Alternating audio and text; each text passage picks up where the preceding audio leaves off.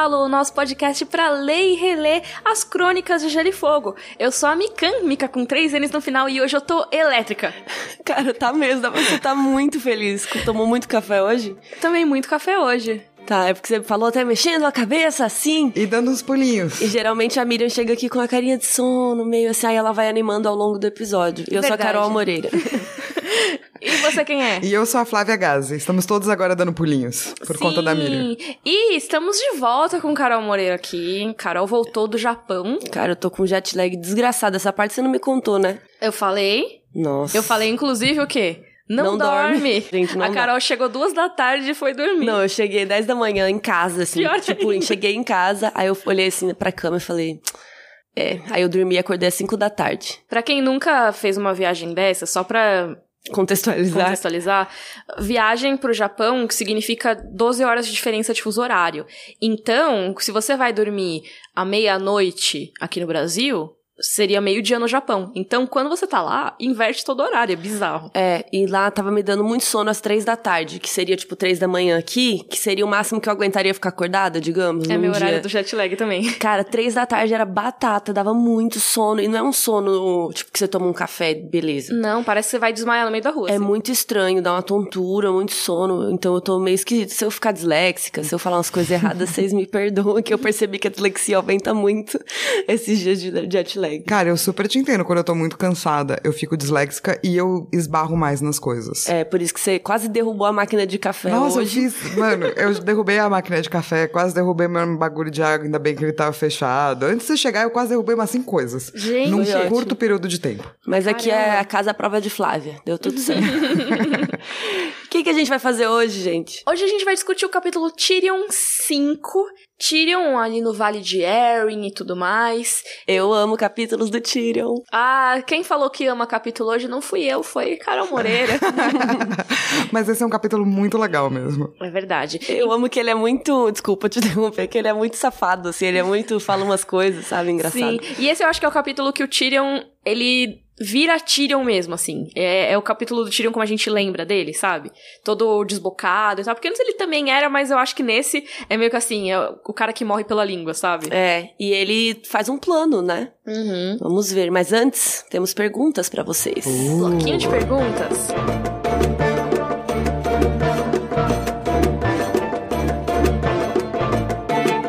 Micaróvia. Nesse capítulo do Bran, no caso Micávia, é, na parte do livro versus série, vocês disseram que no livro eles não citam os White Walkers, mas na verdade, logo depois de Aosha sugerir que levasse o Bran pro Mance, um dos homens diz que os caminhantes brancos não se importam se há um refém. Então ele só tava lembrando aqui que talvez vocês não tenham reparado, ou não Ah, lembraram. Valeu na por lembrar a gente, obrigada. É, muito provavelmente, porque na verdade faz sentido, sim. Uhum. Então, sim. Sim. É. E ele falou assim: Eu amo podcast, acho. Eu não falei o nome, né? É a Vitória Guimarães, na verdade. E ela ama podcast e acha que vocês três são a combinação perfeita. É tipo, Miriam, história e geografia do mundo conhecido e teorias.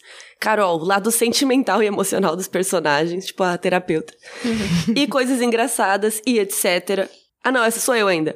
Lado emocional, sentimental e coisas engraçadas. Que também é um sentimento. Sou eu. A felicidade e tal, riso. E Flávia, análise mística, história e mitos da vida real. Mitos Uau. da vida real, eu Amei. amei. Eu ainda quero o mito do hipopótamo, Quê? que a gente tava falando. Você não ouviu o episódio, né?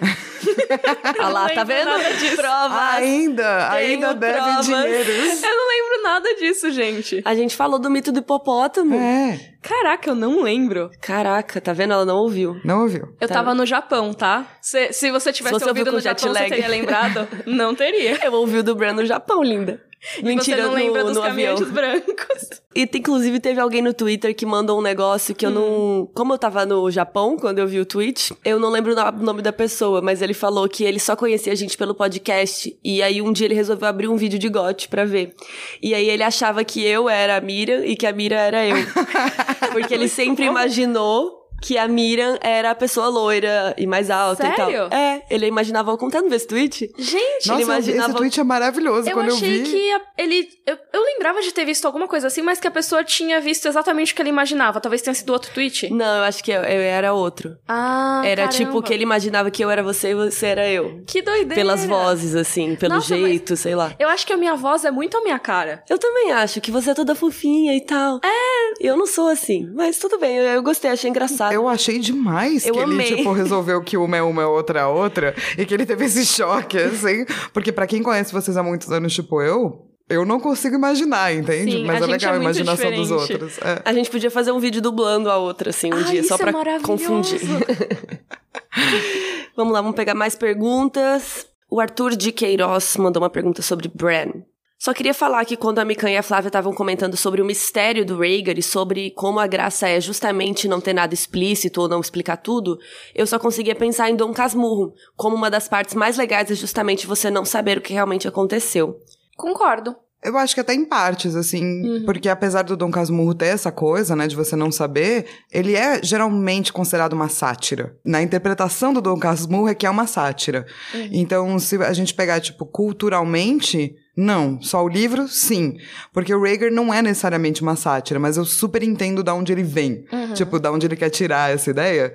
E eu Sim. super concordo. Se a gente fosse avaliar Dom Casmurro sem contexto histórico, a Sim. gente poderia ter teorias muito loucas, assim. E É. foi bizarro que teve uma época do tweet aí, vocês lembram? Que saiu um monte de tweet de. Ah, sim, que foi nosso amigo Leon que Ah, foi ele? causou. É.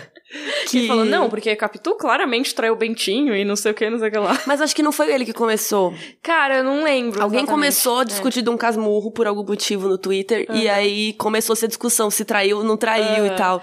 E é legal isso realmente, né? De criar essa discussão. Sim, e o legal é exatamente a discussão. Que acho que foi esse o ponto da, da pessoa que mandou e-mail, né? Que realmente o legal é você ficar debatendo pra Sim. sempre. Porque existem argumentos pra tudo, sabe? É, e eu, eu acho acho que, que- tanto no caso do Rhaegar acontece isso também. Eu acho que daqui a 20 anos, quando tiver um monte de doutorado do Rhaegar, talvez a gente veja ele com outros olhos, saca?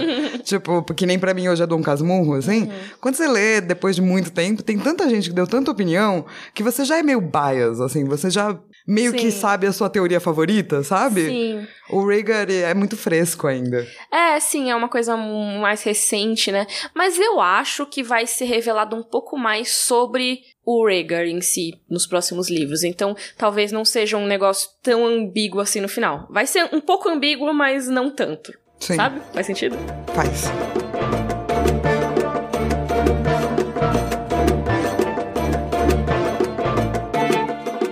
Vamos começar então a nossa discussão do capítulo Tyrion 5. Carol, já que você está de volta, a sinopse, por favor. Tyrion está preso em uma das celas do céu no ninho da águia. Lá, ele convence o carcereiro Mord a ouvi-lo e usa seu nome Lannister, e seu dinheiro principalmente, para enviar uma mensagem a Lisa Arryn. Tyrion diz que quer confessar os seus crimes, mas acaba se dizendo inocente dessas acusações de Lisa e Catelyn. Ele exige um julgamento por combate e o Bron se oferece para ser o seu campeão. Eu amei esse capítulo. Ah, mas é isso. Você vai pro Japão e vira a Miriam. Ah, é. ah, pronto. Eu acho uma boa inversão de capítulos. Então, nesse podcast, você fala tudo sobre história e geografia. o papel da minha é você falar sobre os sentimentos dos personagens e coisas engraçadas, etc. Começando que o Tyrion teve que ser carregado pelo Bron pra chegar até o final, né? Chegar até o céu.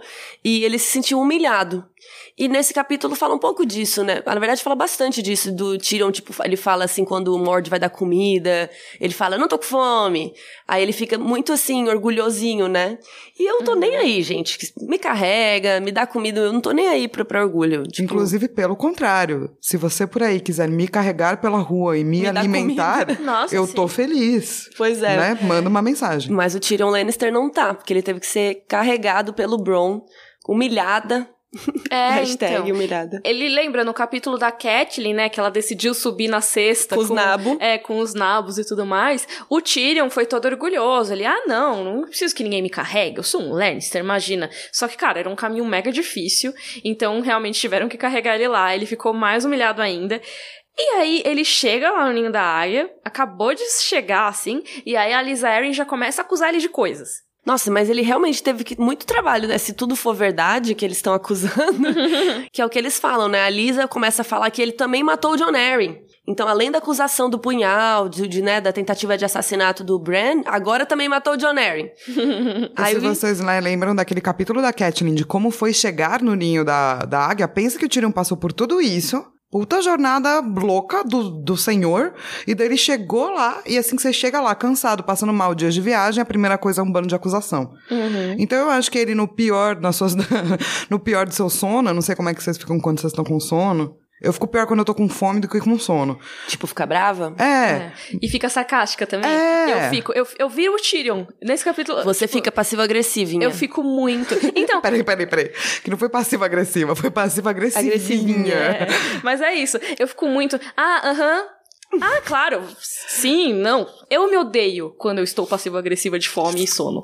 Mas Já o Tyrion tá aí. assim. Sim. O Tyrion tá exatamente assim. Tá ele tá. Ah, então eu matei ele também. Hum, ah, bom saber, né? Nossa, eu devo ser um cara muito ocupado. Eu arranjei muito tempo para matar tanta gente, hein? E esse capítulo inteiro, assim, o Tyrion ele tá na cela, ele tá lembrando disso, mas ele meio que cava a própria cova enquanto ele tá falando lá com a Elisa, porque ele percebe, ele sabe que ele tá se ferrando. Ele sabe que ele tá falando merda. E ele não consegue parar, ele não consegue largar de ser sarcástico. É, é exatamente. É o jeitinho dele. É, eu com sono e com fome. E o foda é, a galera tá lá, tipo, muito seriona. Uma, meu, todo mundo sentadão, de pé, esperando a audiência. A Lisa vai falando pra ele, bro, baixa a bola.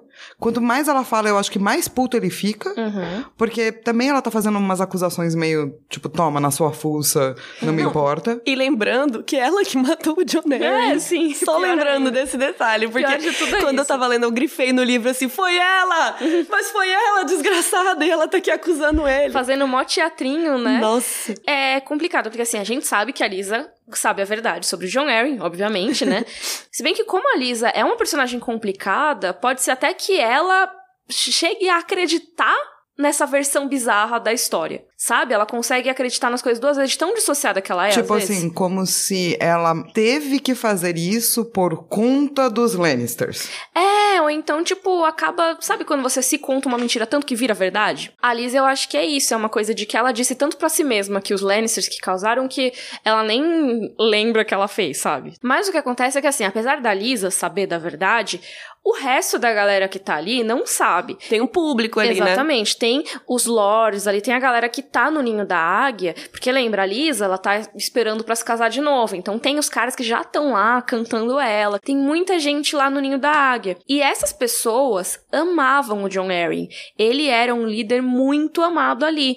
Então, quando o Tyrion zomba da ideia de ter matado ele, mesmo se não for verdade que ele matou, e não é, os caras não vão levar de um jeito da hora. Primeiro que a galera do Ninho da Águia é, tipo, pior que os Stark na questão da honra, na questão de levar as coisas a sério e tudo Eles são meio mais. chatão, assim, né? É, é, tipo, a ideia, tipo, de valores, de honra, de cavaleiros e tudo mais... É muito essa coisa dos ândalos e é muito do Ninho da Águia, muito do Zeryn. Então, imagina, tipo, eles ouvem esse tipo de coisa nem passa pela cabeça deles, sabe? Tipo, ficar entendendo essas ironias todas. Não é Eles só- engraçado, né? É, eles só acham uma ofensa. Ah, e também acho que vale lembrar que o Tyrion, apesar dele não ser a pessoa que o pai dele queria ou que a família dele preferia e tal, ele é um cara mimado. Ele viveu o tempo todo na realeza, tudo foi dado pra ele, todo mundo tem que aguentar as piadas dele. Então ele também tá acostumado a escapar ou se safar Ah, com sim. várias coisas que ele não devia estar fazendo, Falar sabe? tudo o que ele quiser porque ele sabe que ele não vai ser punido por isso. né? Exato, não tô dizendo que ele não tenha traumas, ou pelo contrário, eu acho que ele é um, né, uma dos personagens mais complexos do livro, mesmo porque ele aparece muito e a gente consegue é, ver muito dele. Mas ele tem um lado mimado, sim. Tanto que ele não consegue ficar quieto, né? Que é, É. o começo desse capítulo, ele não fica quieto. Aí a Lisa fica falando, né? Lindo, cala a boca. melhor você ficar quieto e tal. Que todo mundo ali morreria por ela, né? Então é melhor ele ir segurando a onda. Só que aí ele faz uma ameaça que eu amo. Que ele fala assim: se vocês me machucarem, o meu irmão vai vir aqui e vai matar todo mundo, o Jamie, né? E aí ela fala: Você tá fazendo uma ameaça? Não, alguma coisa assim. Aí ele, não foi uma ameaça, foi uma promessa. Turn down for what? Ele claramente se lascou sozinho, sabe? Ele poderia muito bem ter se contido. Você acha que teria dado certo, ou sei lá, dado o melhor para ele se ele tivesse ficado quieto? Não sei. Talvez não com a Lisa, gente, mas com a Kathleen. É. A Kathleen não ia falar, não, não precisa pôr ele na cela? É, não, acho que até na cela ok, mas lembra que no capítulo anterior a gente já tava vendo uma mudança na Kathleen, dela pensando, putz, será que isso aí é verdade? Putz, será?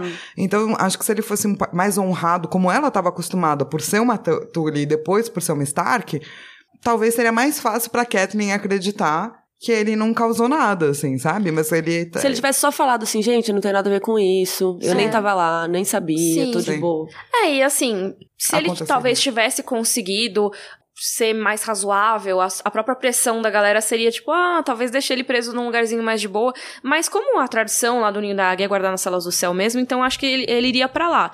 Só que poderia ser com um tratamento um pouco melhor. Por exemplo, o- a gente vê nesse capítulo que o Mord bate no Tyrion, que ele fica jogando a comida dele no chão e no céu também, né? Larga, Literalmente. é, larga assim pro, no buraco. Então, esse tipo de coisa provavelmente poderia ser impedido caso a Lisa falasse, ó, deixa ele preso lá, mas também não maltrata ele. Mas não foi o que aconteceu. Ele ela tá com raiva dele, então vai tratar mal mesmo. Mesmo porque logo no começo, quando ele chega lá e daí rola tudo isso, o filho, né, da Lisa, o, o Robert, ele já tá do tipo, vamos matar esse carinha aí. E a Kathleen já tá do tipo, não, o prisioneiro é meu. Sim. Então a Kathleen tem um pouco mais de noção. Nossa, e a Kathleen vai, respon- vai responder e falar isso muito, muitas vezes ainda, né? Prisioneiro é meu, ele é meu prisioneiro. Só que não vai adiantar nada. Pelo menos evitou que a Lisa já matasse ele logo de cara, né? Porque É, mas, tipo. de- dependendo, eu acho até que eles já poderiam ter até matado ele antes. Mas eu concordo com a Lisa nesse caso. Tipo, Kathleen, ele é seu prisioneiro, mas você veio aqui na minha casa, encher meu saco. Deixa eu tomar minhas decisões também, sabe? Ah, sim, mas aí vai matar ele à toa também. Não, sim, mas tipo, aí vou, tipo, eu vou lá na sua casa e aí depois fico te falando, não, mas é do meu jeito só. Então por que, que você veio aqui na minha casa, caralho? que, que você, você não quer minha opinião? Você não sabe? É. Então desse lado eu defendo a Lisa, tipo, deixa eu fazer as coisas do meu jeito, eu tô na minha casa, sabe? É que o lance é que a Cat não queria a opinião dela, né? Ela só queria, tipo, um, lugar. desvio, né? É. Que ela falou o Winterfell muito alto e foi pra outro lugar. E na real ela não lembrava que a irmã dela era uma cuzona. é, ela não sabia. não sabia que tinha acontecido muita coisa com a Lisa pra ela ficar desse jeito, né? É. Mas enfim, deu toda essa treta. O Robert Sharon teve um princípio de convulsão ali, de tão nervoso que ele ficou, porque o Tyrion fez essas ameaças. Aí, no fim das contas, o Tyrion foi arrastado para as celas do céu. E a gente começa o capítulo com ele lá. Tudo isso foi contado um flashback, a ele lembrando das coisas que aconteceram até lá. E as celas do céu são um ambiente muito curioso. Eu amei, eu amo. São a única cadeia aí de Westeros que você pode fugir de boas. Se você quiser, foge aí. Foge pro céu. Porque não tem parede. Tem assim, tem Três. três paredes. Aí a parede que daria pro lado de fora, ela não existe. Então, você tá ali ao ar livre. E ela tem uma leve inclinaçãozinha, assim, só de leve no chão. Que é assim, só pra você dormir com medo de sair escorregando e cair lá embaixo no buraco. Pois eu é. acho que se a gente vai ser totalmente frio e falar sobre prisioneiros e se você quer que alguém quebre, se você quer tirar a informação de alguém, então basicamente do- to- tortura, Uhum. a melhor prisão é essa. Sim. Porque psicologicamente a pessoa quebra muito rápido. Não, e tipo, naquele tempo, entre aspas, Uhum. não se pensava em reabilitação, nada disso que hoje a gente fala quando a gente fala de encarceramento também, né? Era muito mais uma punição. Então eles estão cagando se, se a pessoa tá bem, se, se ela vai dormir, como o Tyrion fala, né? Que ele mal É. conseguia dormir porque ele ficava com medo de acordar lá embaixo. É, ou é punição, ou é tortura. De qualquer maneira, é um lugar muito desagradável de se estar. Lembra toda a jornada que eles fizeram pra chegar no ninho da águia. Lá é muito alto. Então, é o medo de você cair, porque se você cair, você não se salva, você não sobrevive dali. Mas mesmo, se fosse 10 andares, já seria horrível. Exatamente. Não, e agora pensa, é porque isso dá causa aquele impacto, né? Pensa você já tá com jet lag. Imagina como a Carol sem poder dormir no meio do seu jet lag. Você ia ficar muito maluca. E a Nossa. verdade é essa. Sim. Vai, vamos supor que seja uns 200 metros acima do Castelo Céu. Ou seja, lá de cima, mais 200 metros. É muito alto, cara. Muito alto. Se fosse 10 metros, você já, já Portanto, estatelava. deve ventar muito, deve Fazer aqueles barulhos. É. É, e o Tyrion nada, que tem os ventos uivantes lá. Pois é, faz frio, é, então você tá totalmente desprotegido. Sim. Não tem nada pra te proteger ali. E não é à toa que as pessoas endoidam lá, sabe? Não, não tem como. Tanto que o Tyrion fala que na sala em que ele estava tinha uma coisa escrita na parede, que era: Os deuses me salvem, o azul está chamando. Ou seja, então assim, tem algum momento que começa a ficar mais atrativo você pular do que você simplesmente ficar lá naquela tortura. E ainda o Tyrion fala que aquela letra parecia ter sido escrita em sangue, o que é pior ainda. Então, como o Tyrion tá lá já faz dias e ele já tá começando a sentir todos esses efeitos, ele começa a realmente ficar com medo, falando: Cara, vou perder minha vida aqui. Ele tá sendo maltratado, ele não tá conseguindo comer. E ele não sabe se o irmão dele vai conseguir chegar até lá. Porque depois ele para, porque no, no começo do capítulo ele fala: É, esse castelo nem é tão difícil assim de chegar. Depois ele pensa: É, meio que é mesmo, né? É, é difícil. É difícil de chegar assim. tipo, é o que a gente falou no capítulo da Catelyn, né? Que como é difícil de subir e tal. E agora o Tyrion ilustra essa dificuldade no caso de uma invasão. Se pra chegar lá foi difícil, pra invadir, imagina a galera jogando pedra lá de cima em você, os arqueiros lá de cima, você não consegue subir com velocidade, com seus cavalos. Aliás, você nem consegue subir com um cavalo. Então, assim, chegar com o exército lá é impossível. Na boa, não dá. E é bizarro porque eles prendem ele lá e esquecem dele. Ninguém chama ele pra interrogar, pra falar nada, pra tomar decisões. Ele fica lá, abandonado. E aí é nesse momento que ele começa a dar uma viajada e pensar, cara, será que o Jaime tá vindo? Será que ele viria? Será que a Cersei poderia falar pra eu ter um julgamento do rei? Que aí talvez desse certo, porque ela é casada com o rei, ela é minha irmã, ela não gosta de mim. Mas ela é minha irmã. E ele começa a, a ficar pensando, não, mas ela é muito burra, né? Ela não faria isso. Não, e ele ainda pensa, putz, mas se ela reclamar pro, pro Robert, será que o Robert vai favorecer ela, a rainha, ou o Ned, que é o melhor amigo dele? De quem ele gosta mais? E daí, no meio de tudo, toda essa coisa que ele tá pensando, uma das coisas que ele pensa é sobre, afinal, o que, que aconteceu com o Bran? Que é sempre um bom questionamento. E o que aconteceu com o John Arryn? Que é outro ótimo questionamento também, né? Porque ele sabe que não foi ele. Exato. E daí ele começa, pô, talvez se, mataram realmente o John Arryn, alguém foi muito discreto, sabe fazer. Sim, é porque ele morreu de um jeito natural, assim, aparentemente natural, né? Que não desperta muita suspeita, porque ele já era um homem com certa idade, então era comum que acontecesse esse tipo de morte. Então ele pensa, ah, então foi alguém, Esperto. é, pelo menos esperto. Mas ele acha que a tentativa de homicídio contra o Bran não foi tão esperta assim. Não. Porque- Até porque deu errado, né? É, sim. Mas, tipo, foi um negócio meio mal executado. Pega uma adaga que. De quem era essa adaga, sabe? Isso, e além de tudo, é uma tentativa de assassinato que obviamente é uma tentativa de assassinato. Sabe, o cara foi lá com uma faca, ele não envenenou, ele não causou um incêndio no quarto do Bran. Tipo, pra dizer, ah, ele morreu no incêndio, gente, caiu uma vela, ele morreu. Sabe, não fez parecer um acidente. Simplesmente foi lá e o menino ia aparecer com a garganta cortada. Ou ia seja, ser, obviamente, é- um assassinato. Essas duas coisas, talvez, quiçá, o assassinato do John Arryn e a tentativa do Bran, são muito diferentes. Então, assassinos diferentes, talvez. Daí ele fica se questionando e daí ele faz a pergunta correta, que é: e se não foi nem ninguém de um lado, do lado Lannister, e obviamente nem ninguém do lado Stark? Será que alguém não tá brincando com essas duas casas? Pois é, então já tinha ali a sementinha pra desconfiar do Mindinho desde essa parte, mas o Tyrion não fez essa conexão ainda. Ele pensou que talvez alguém estivesse usando o Tyrion como um bode expiatório e aparece ali. E Tyrion odiava ser usado. Então assim, não me usa de bode expiatório porque eu vou ficar com raiva. E aí, ele consegue acalmar um pouco o Mord, que é o carcereiro ali dele, falando de dinheiro. Ele fala assim: pô, e aí? Você é rico? Você quer? Gosta? Gosta de dinheiro? Aí ele fica falando ouro, né? Rochedo Casterly. Ele fica jogando assim que a gente é muito rico. E, e aquela sempre aquela história, né? Que eles vão pagar as dívidas e tal. Então, ele reforça que a casa dele é muito rica e que se ele der um help ali, provavelmente ele consegue ficar muito rico também. É, os Lannisters são conhecidos pela sua riqueza, né? E o Tyrion, essa é a primeira vez que a gente vê isso ser usado mesmo, assim, por ele, mas vai ser muito usado por ele em todos os livros. E vai salvar ele, né? Sim, várias vezes, inclusive no próximo capítulo dele também.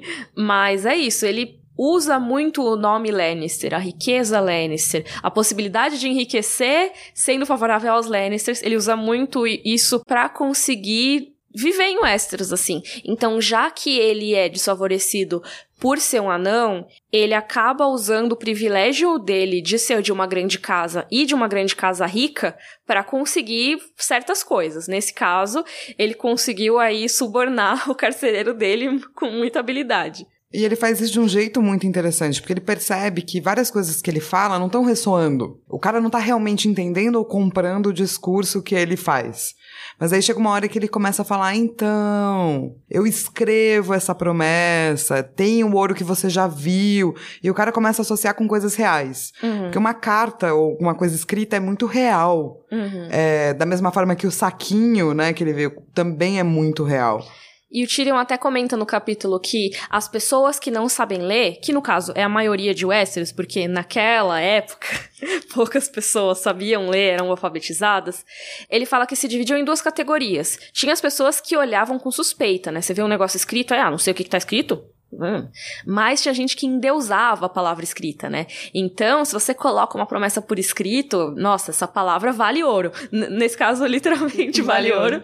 Mas, assim, é um negócio que as pessoas botam muita fé. E o Mord, no caso, é uma dessas pessoas. Ele valoriza muito o que tá escrito. E eu acho que ele pediu uma coisa muito certa também, que não foi, tipo, pedir várias coisas. Foi só do tipo, avisa que eu quero confessar os meus crimes. É uma mensagem, só passa essa mensagem. E é uma mensagem interessante. Ele quer confessar, então é bom pra Lisa, então é bom pra chefe do, do Morge, né?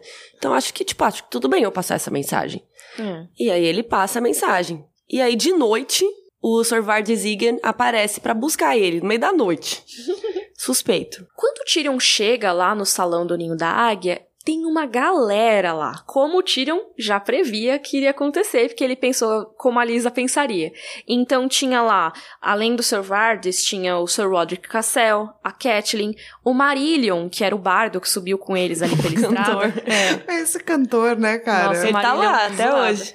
E o Tyrion achou ótimo que o Marillion tava lá. Apesar porque... de odiá-lo. É, porque o Bardo é o quê? Bardo é fofoqueiro. Bardo vai ver uma coisa interessante acontecendo, ele vai escrever música sobre. E as músicas são como os rumores se espalham. Então, como o Tyrion fala depois, ah, Bardo, quando você for fazer uma balada sobre isso, não esquece de dizer que me negaram um julgamento. Então, imagina como fica a imagem da Lisa perante o resto de Westeros. Aí, então, é muito bom ter a presença desse bardo fofoqueiro aí. Ele é um influenciador, né? Ele vai passar as novidades. Também tá lá o Bron, o Nestor Royce, o seu herdeiro, o Sir Albar Royce, o Brynden Tully. Peixe negro. Que é personagem favorito de quem? Não, ele é de... um dos meus personagens preferidos.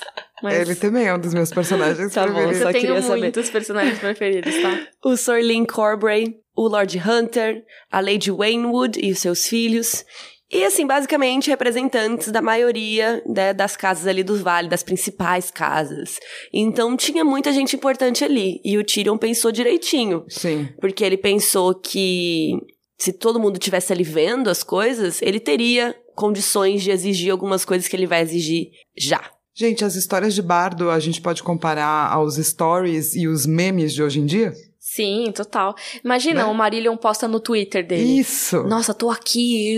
Cara, vocês não sabem o que aconteceu. A Lisa, ela, que é toda cheia de honra, negou o direito de julgamento e daí, a este pobre Tyrion. Exato, e daí ele é versado em alguma coisa, então ele já faz um meme que já se uhum. espalha. Sim, eu gostei. Exatamente. É o poder memético é, da, é. das músicas. Só que aí o Tyrion começa a confissão dele. E aí ele fala: Bom, dormi com várias prostitutas, eu já desejei um pouco a morte do meu pai, da Cersei. Nem sempre trato os criados com gentileza, já postei, já trapaceei. E aí, tipo, mas e o crime aqui que nós estamos falando, lindo? A Catherine é muito boa, ela é sempre a voz do tipo, mano, tem coisas erradas acontecendo aqui. ela fala, ah, Tyrion, então, né? Você é acusado de enviar um assassino para matar meu filho Bran em seu leito e de conspirar para matar o Lord John Arryn, mão do rei. Aí o Tyrion, hum, esses crimes não posso admitir, temo. Não sei de nada de nenhum assassinato. Seja, Maravilhoso, né? Cara, é muito bom. Aí a Lisa fica puta e manda ele voltar pra cela. E aí que entra a grande jogada do Tyrion, que ele fala: Ah, assim que se faz justiça aqui no Vale, eu quero um julgamento. Vocês não vão me dar um julgamento? Hum. E ele tem toda a razão. Sim. Se você acusa alguém de um crime, você tem que ter ouvir os dois lados, né? Porque senão fica só tortura. É. Tortura até você confessar ou você morrer. Isso Vai daí... morrer de qualquer jeito. Exato, mas ele é um nobre. Uhum. Ele tem um nome e ele tem uma corte inteira de pessoas vendo, inclusive o cara que faz memes. então agora não dá mais, né? É, e ele até usa isso como argumento. Cara, vocês vão me deixar numa cela apodrecendo? Isso não é como se faz, sabe? E pra um Aaron, isso é, assim, uma bala de prata, sabe? Vai certeiro, porque o lema da casa deles é tão alto como a honra. Então, imagina, tipo, se você se gaba tanto de ser honrado, você vai mesmo negar julgamento para um preso? A Liz até, tipo, tá, beleza, eu posso te dar um julgamento, mas se você perder, você vai pagar com a sua vida. Então, assim, não é que você vai ficar 15 dias na cadeia, não é que você vai ficar um ano. Você vai embora por uma porta. Especial. É, que é a porta da lua. E a Porta da Lua, ela é um substituto do capataz no vale. Eles falam, a gente não tem capataz aqui, imagina. Abre assim, é uma porta super bonita de represeiro, e ela simplesmente dá no céu, assim. Você joga a pessoa e morre. É isso, acabou. Mas pelos crimes que ele está sendo acusado, imagino que essa seja a justiça que ela fala, né? Ah, morte ah, se você, morte, né? exato, se você está sendo acusado de tentar matar uma pessoa e conspirar para matar outra pessoa, então ou você vai sair por uma porta ou pela outra. Uhum. Que é uma boa frase. Eu amei. Uhum. Mas eu acho legal que ela manda abrir a porta. Tipo, todo mundo sabe da porta. Mas ela manda abrir a porta para causar aquela, sabe, aquela, uh. dar aquele friozinho no cu. Mas pensa assim, toda vez que alguém chega na sua casa, entendeu? A pessoa nunca veio na sua casa. Você fala assim: você conhece a minha rede? Ah, coisa bonita que você gosta de mostrar, entendeu? Eu adoro mostrar minha biblioteca. Você conhece minha biblioteca? Ela vai mostrar a porta, entendeu? Então eu acho justo que toda pessoa nova que chega lá, ela abre a porta pra é, mostrar. Eu acho que é um método super eficaz para dar um medo mesmo. Sim. Tipo, você tem certeza que você quer o julgamento? Porque senão você vai andar nessa portinha aí. E aí o tiro não fica com muito medo, na verdade. É, a Lisa chega e fala assim: então beleza, então você fala aí, é, se defende, e daí meu filho vai te escutar, e daí ele vai dizer se você é culpado ou não. o, o Robertzinho, o menino, Exato. mimadão, quem que vocês acham que ele ia votar, né? Que tava certo nesse julgamento? Aí o Tyrion sabe que não vai ser justo esse julgamento dele, então o que, que ele pede? Um julgamento por combate. E aí, vamos explicar o que, que é um julgamento por combate, porque esse é o primeiro! É...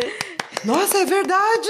É o primeiro julgamento. Primeiro é. julgamento, Erol. É verdade. E o Tyrion vai passar por mais. É, lá no, quando teve o Sansa 1 e o Eddard 3, eu acho que foi quando mataram a Lady, foi uma espécie de julgamento ali. Mas foi um julgamento bem pequenininho, assim, não teve toda a pompa e circunstância. É, né? Porque ele cada um falou o lado, mas não adiantou é, muito, né? Sim.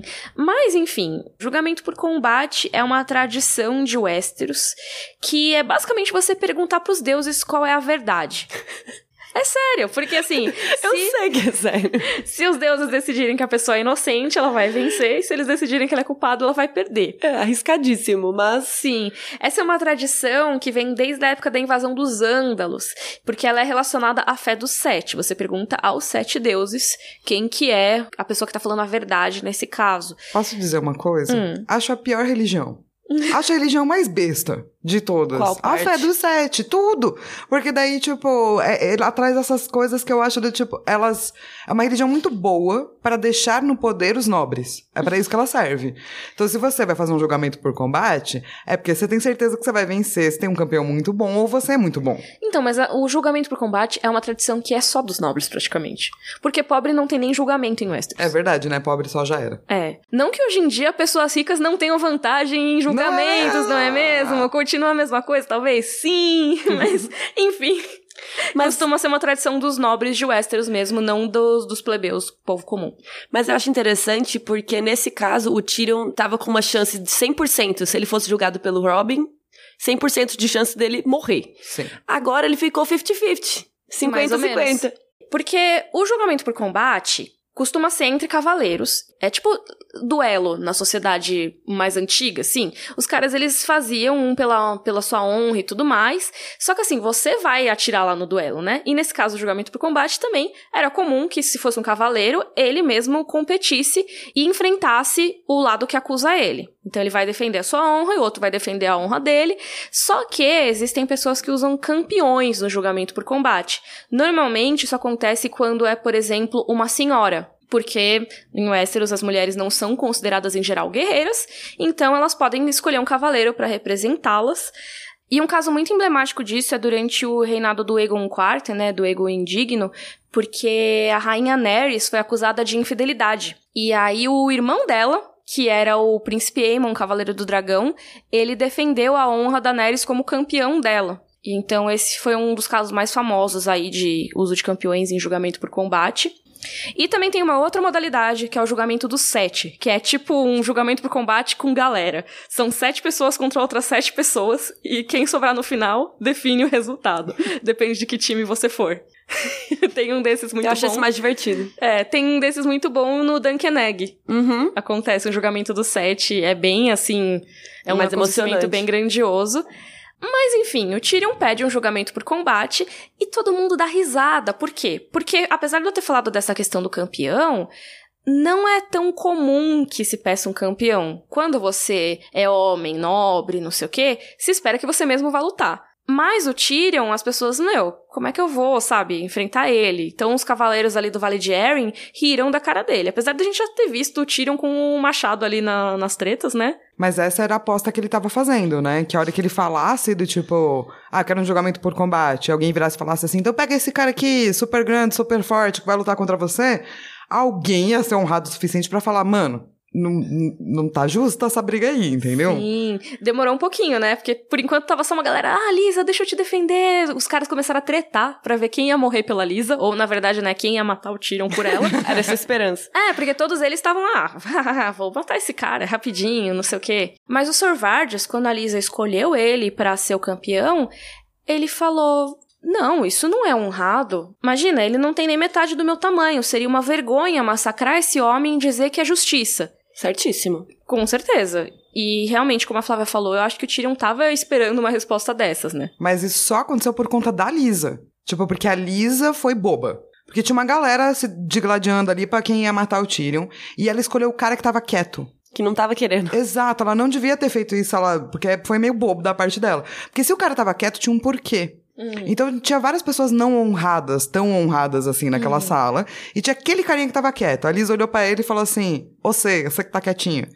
E daí, a hora que ele explicou o plano dele, todo mundo que tava bem feliz com a ideia de matar o Tyrion e tal, também deu uma respiradinha mais funda, né? É, porque realmente ele tá falando a verdade ali. Então, se eu seguir com isso, se eu enfrentar o Tyrion e eu matar, não vai ser honrado. Inclusive, essa história vai se espalhar por Westeros e eu vou ficar conhecido como o cara que massacrou o Duende, que é o apelido que dão pro Tyrion, e que foi um julgamento injusto, né? Então o Tyrion foi muito esperto, mas teve muita sorte. Sim, e todo esse capítulo é uma aposta dele mesmo, porque agora tem a parte 2 da aposta, a parte 2 É. do plano. Porque ele fala assim: show, então você tem um campeão, mas eu também quero um campeão.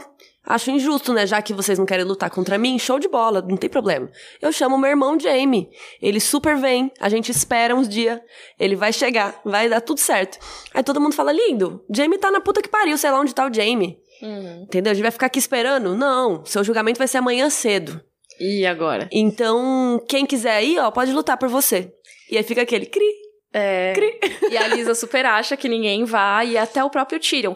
Ele, Ele gela. É, mas a gente vê a aposta do Tyrion nesse capítulo, porque quando ele olha as pessoas no salão, ele olha pro Bron e pensa: hum, será? Então, nesse momento do capítulo, ele já tava pensando em talvez, como último caso, será que o Bron lutaria por mim caso dê problema nessa aposta aí do Jaime? É, eles ficaram amigos na viagem. Ele deve ter falado: Nossa, eu sou muito rico. Vocês não sei, eu vou te contar um negócio aqui, eu tenho muito dinheiro.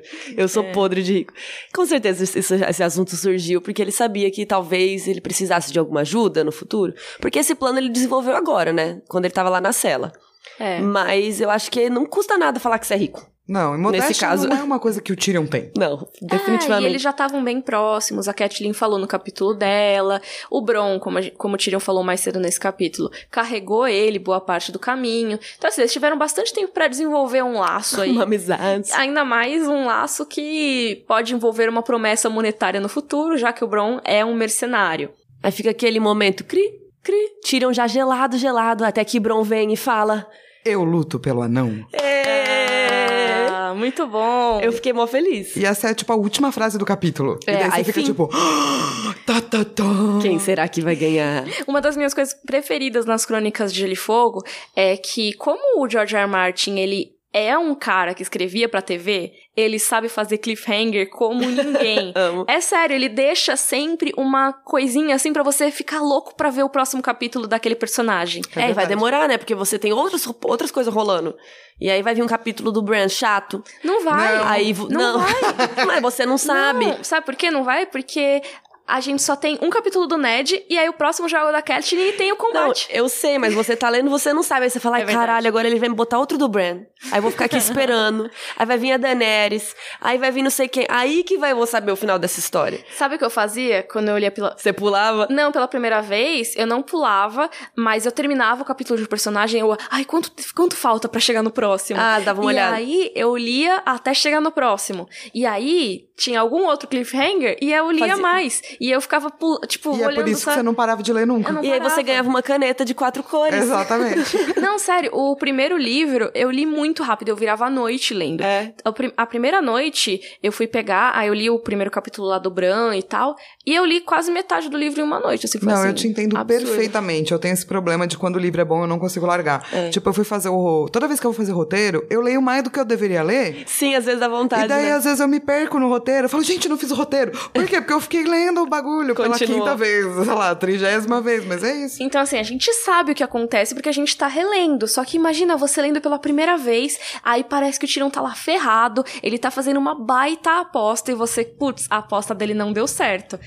E aí, eu luto pelo anão. E você. Agora eu quero ver! Será que o Bron vai, vai conseguir vencer? Será que o Tyrion vai conseguir escapar? É muito louco. E aí vai demorar um capítulo que vai ser do Eddard, e daí o próximo já é o Catelyn, que vai- a gente vai descobrir isso pela visão da Catelyn, como vai ser o julgamento. Ó, mas também a gente deve contar que quando você tá lendo esse livro pela primeira vez e é o primeiro livro, Uhum. você acha que vai dar tudo certo. Quando eu cheguei nesse capítulo, eu já tava do tipo. pff, tipo, é claro Uhum. que vai dar certo. Porque, obviamente, o Tyrion não vai morrer. Porque nessas pessoas que Ninguém são protagonistas morre. não morrem. É. E depois, no segundo livro, é que você começa a se preocupar real com esses cliffhangers. pessoas, É, verdade. Mas, falando nisso, falaram Morgulhos, ninguém morreu? Tudo Ninguém bem? morreu ainda. Ainda. Vamos ver como vai ser esse julgamento em breve. Então a gente continua em 21 mortos, que uma galera morreu quando eu não tava aqui, né? Sim. O capítulo do Bran, que você tanto odeia, foi uma carnificina. Pois é, foi ótimo. E a Osha chegou, né? Sim. Não A foi um capítulo chegou. chato do Bran, foi um capítulo bom. e vamos pro momento livre versus série.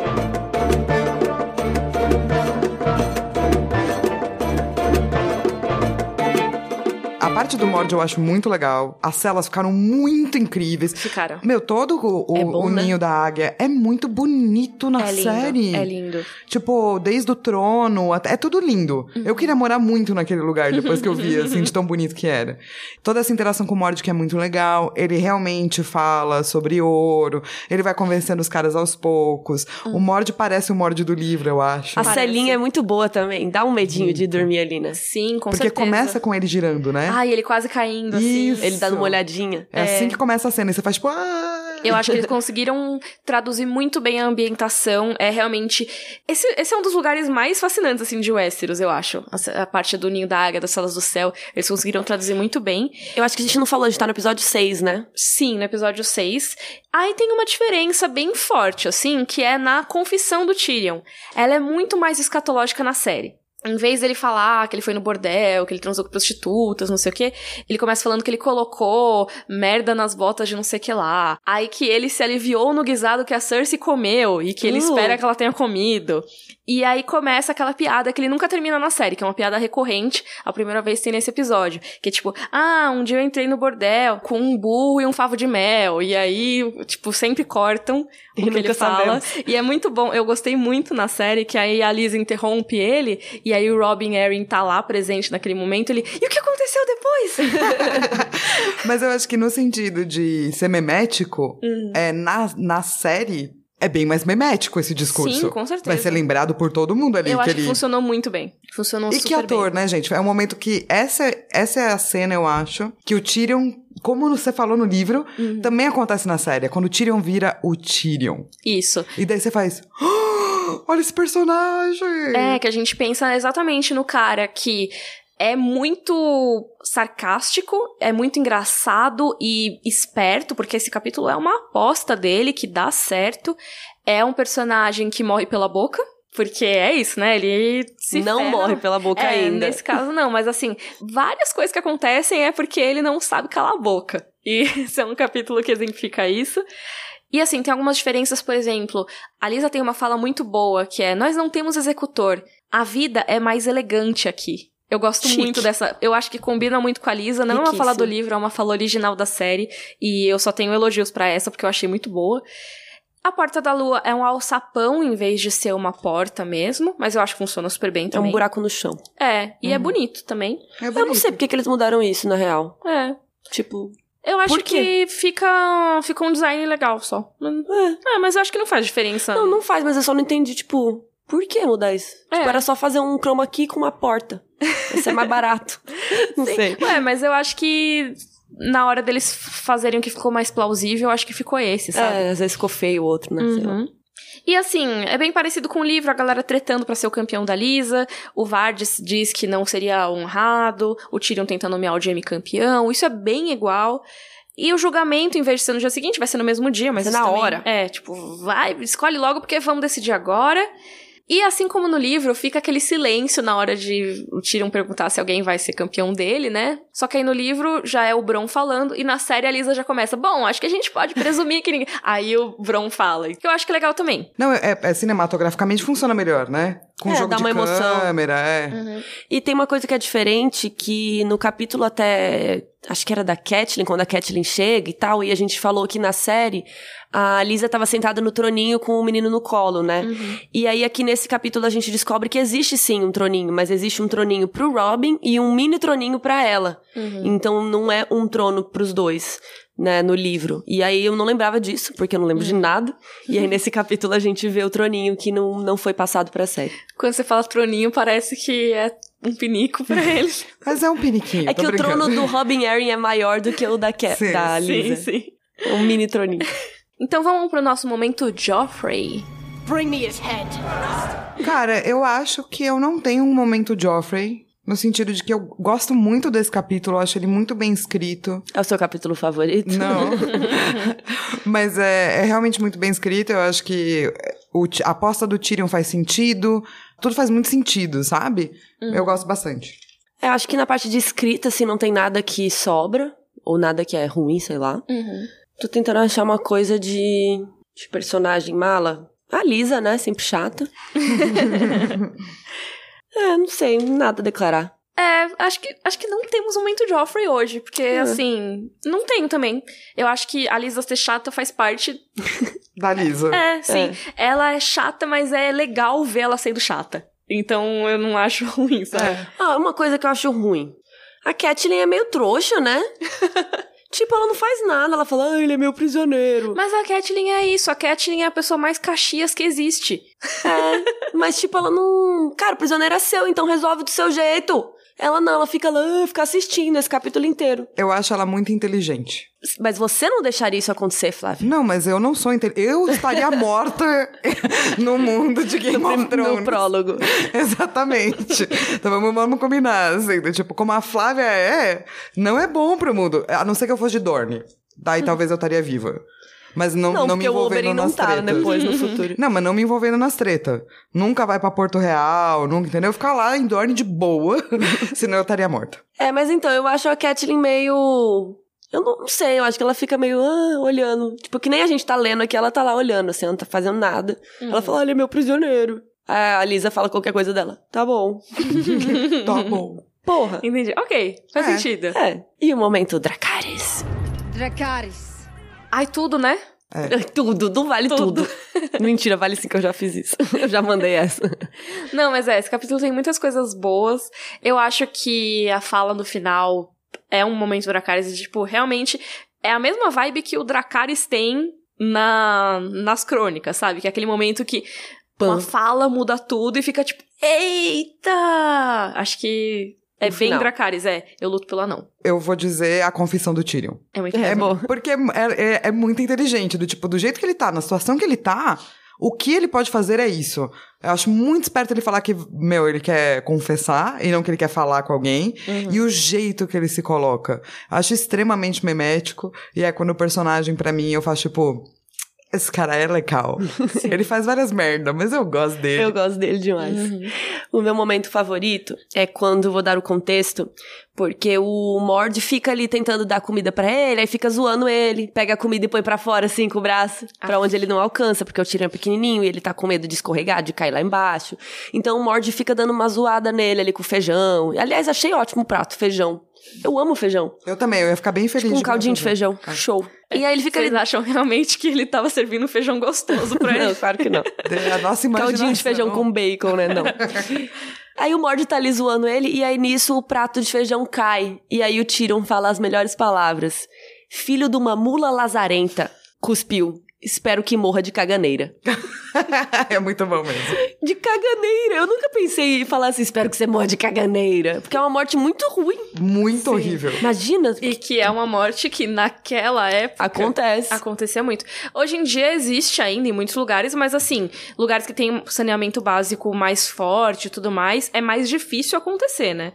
Mas, cara, assim, idade média é isso. Morre É. de caganeira. Mas eu amo. Filho de uma mula lazarenta. Espero que morra de caganeira. Puta, sabe o que é legal? É que, tipo, ele fica muito puto que o Mord roubou o casaco, né? O dele. Depois ele vai lá e pega de volta. Então, tipo, mesmo que ele esteja meio aliado do Mord, ele fica bem puto com ele e ele promete umas vingancinhas que ele co que ele cumpre, assim, de é, leve. pega de volta o manto, realmente. E com essas belas palavras sobre caganeira, a gente encerra hoje. Gente, o que que foi esse capítulo, hein? Amei. Rodor sem controle cavalo. É, hoje teve palavrão, teve caganeira. Teve. coisa. Ah, mas é isso, né, gente? Espero que vocês tenham gostado desse capítulo. Voltamos na próxima sexta-feira com o capítulo Eddard 10. Vamos falar de Torre da Alegria. Vai ser um dos meus capítulos preferidos das Crônicas de Gelo e Fogo. Não se esquece de passar no Padrim pra ajudar a gente a comer feijões, bons feijões. Bons feijões, por favor. E pagar o sushi, na pagar verdade. Sushi, padrim.com.br barra Rodor Cavalo. E lembrando que no nosso site tem links pra muitas coisas. Tem o vídeo da história da família Arryn, tem o vídeo da história da família Lannister, tem o vídeo falando sobre o plano do Mindinho pra botar Starks contra Lannisters, pra gente explicar toda essa questão da morte do John Arryn. Então vão lá no rodorcavalo.com.br que tem todos esses links. E é isso, até a próxima sexta. Rodor. Rodor. Rodor.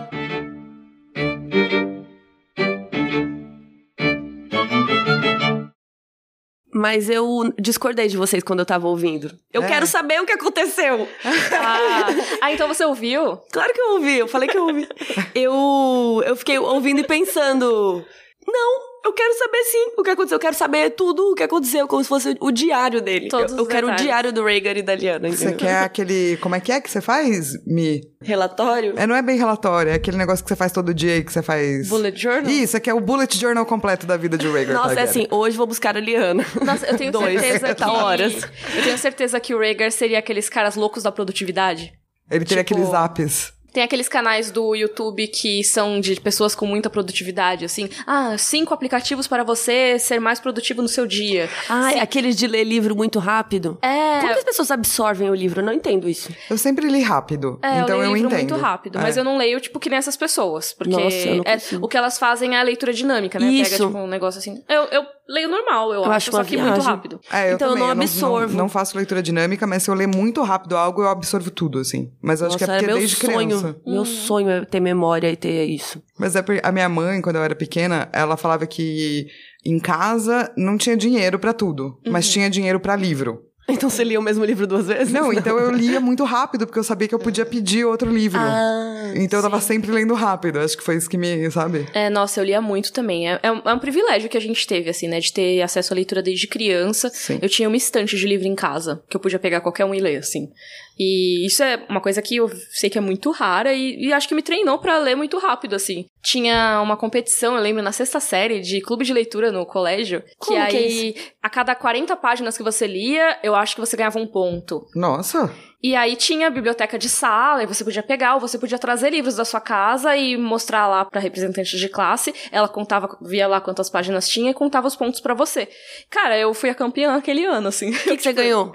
Eu não lembro, acho Pontos? que acho que foi um kit de caneta, não foi nada muito Não, Ah. mas um kit de caneta é muito legal. Colorida, Sim. com cheiro. Não, não era caneta, tipo, bonitona, Bic? não. Era, é, tipo uma caneta quatro cores, assim. Cara, pessoas. Muito podre, não, por favor. Não, pessoas que são freaks de papelaria. Se você vira pra mim e fala assim, toque essa caneta, uma velha que tá aqui, ela funciona um pouco, mas ela não é, não é uma caneta que eu tenho, eu vou fazer, tipo, Eu tenho É. muita melhor caneta. presente. Não, eu gosto de caneta, mas é que eu não precisava de uma caneta naquela época, sabe? Porque Passou batido daí, né? É. Porque você só lia, você não escrevia.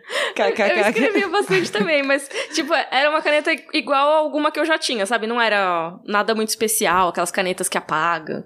Era só. Meu, caneta que apaga era muito legal. É. Gente, compra um lápis daí. Qual a lógica de ter uma caneta que apaga? Porque é uma caneta. E daí ela apaga. tipo, canetas não foram feitas pra apagar. Justamente por isso. Mas daí elas apagavam. É magia. É magia Não. na sua vida. Eu gostava da canetinha que tinha cheiro. Ah, sim. Tipo, cheiro de baunilha, sei lá das quantas. É Eu verdade. gostava. Nossa, eu nunca tive canetas assim, eu ficava invejando as meninas que tinham. Sério, eu era viciada nisso. E eu escrevia cartas pras amigas e fazia origami com as cartas. Origami não, mas eu tinha muito papel de carta. Eu acho Também que eu tenho viciada. até hoje, tipo, uma pasta com meus papéis de carta de quando eu era criança. Como Você que a ainda gente tem? Eu não chegou sei. nesse assunto? Tenho.